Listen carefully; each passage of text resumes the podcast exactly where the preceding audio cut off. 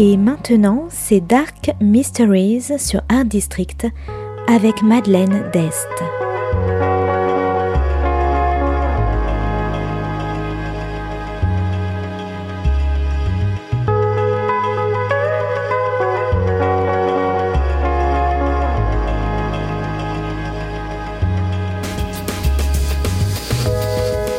Welcome to Dark Mysteries, a book review show devoted to crime, mysteries, thrillers, and the dark side of human nature.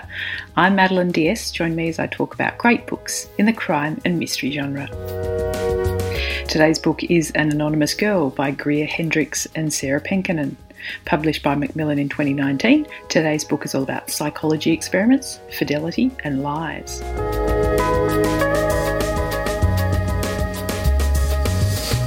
Jessica is a makeup artist in New York City, struggling to make ends meet.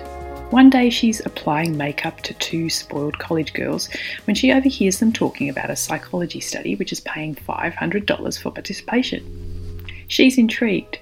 After a few white lies, she turns up to the study to answer a few questions and take the easy money. The questions probe deeper than she expects delving into places Jessica is unwilling to go, but at the end of the session, she's offered the chance to participate again for another payment, and with bills and family commitments, she jumps at the chance. After a few more sessions, she's invited to meet the mysterious Professor Dr. Shields for one on one face to face appointment. The questions are becoming more invasive and confronting, but Jessica is intrigued by Dr. Shields and finds herself keen to impress them. But when Dr. Shields begins to set her tasks, telling her what to wear and what to say to people, Jessica begins to wonder what she signed up to. But is she being paranoid, or is her whole life turning into one of Dr. Shields' experiments?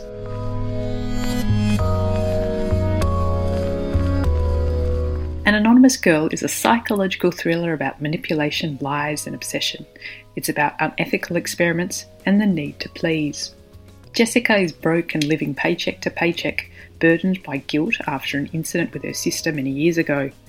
She's drawn in by the easy money, but then finds herself intrigued by the mysterious psychologist and the need to please them. She discounts her own intuition when she begins to wonder if there's a catch to the payments for answering her few questions, which of course there is.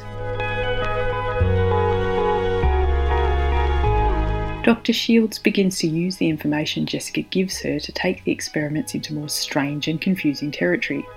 And when Jessica tries to wriggle out, Dr. Shields knows all her darkest secrets. And when Jessica finds out about another one of Dr. Shields' subjects who committed suicide, she begins to fear for her own life and those she loves. Now, it's really hard to talk about this book without giving away spoilers, but An Anonymous Girl is a page turning, twisted story of secrets, blackmail, love, betrayal, and power.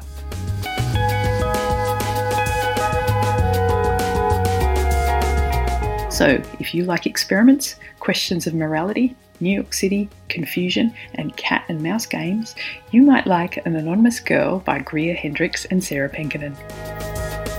Thanks for listening to Dark Mysteries. If you have any feedback or want to say hello, you can contact me at Art District Radio by email at mde at artdistrict-radio.com. Or if you'd like to listen to past reviews, please go to artdistrictradio.com forward slash podcasts. And until next time, happy reading.